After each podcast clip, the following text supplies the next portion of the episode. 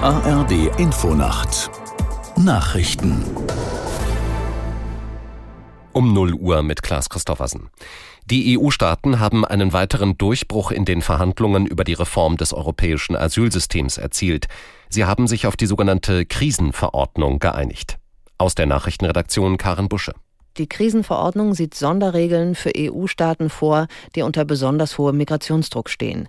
Dazu zählt, dass Asylsuchende vor der Registrierung vier Wochen unter haftähnlichen Bedingungen an der Außengrenze festgehalten werden dürfen.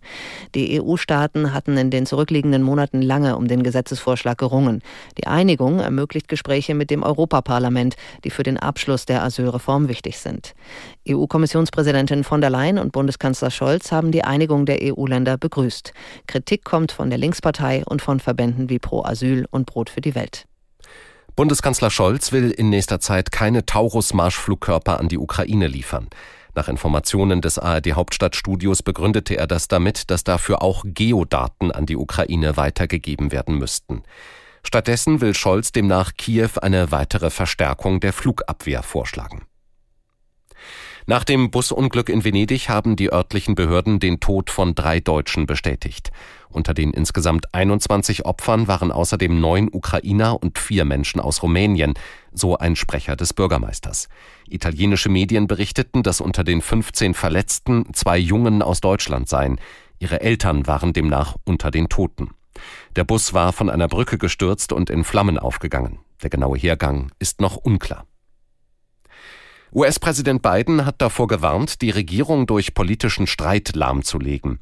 Die vergiftete Atmosphäre in Washington müsse sich ändern, sagte Biden mit Blick auf die Absetzung des Repräsentantenhaussprechers McCarthy.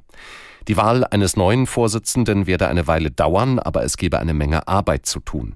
Man müsse miteinander reden, sich zuhören und miteinander arbeiten, statt sich gegenseitig als Feinde zu sehen, mahnte Biden.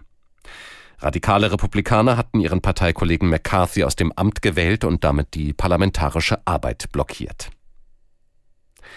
In der Fußball Champions League hat Leipzig zu Hause mit 1 zu 3 gegen Manchester City verloren. Dortmund spielte in der zweiten Runde der Gruppenphase gegen AC Mailand 0 zu 0. Das waren die Nachrichten. Das Wetter in Deutschland. An den Küsten teils Regen und Gewitter, ansonsten trocken. Tiefstwerte 14 bis 3 Grad. Am Tage verbreitet heiter und trocken, im Norden Schauer möglich, Höchstwerte 13 bis 21 Grad. Die weiteren Aussichten am Freitag oft freundlich 14 bis 23 Grad und am Samstag von der Nordsee bis in den Nordosten unbeständig. Ansonsten gibt es länger Sonne. Die Temperaturen liegen zwischen 18 und 26 Grad. Es ist 0 Uhr 3.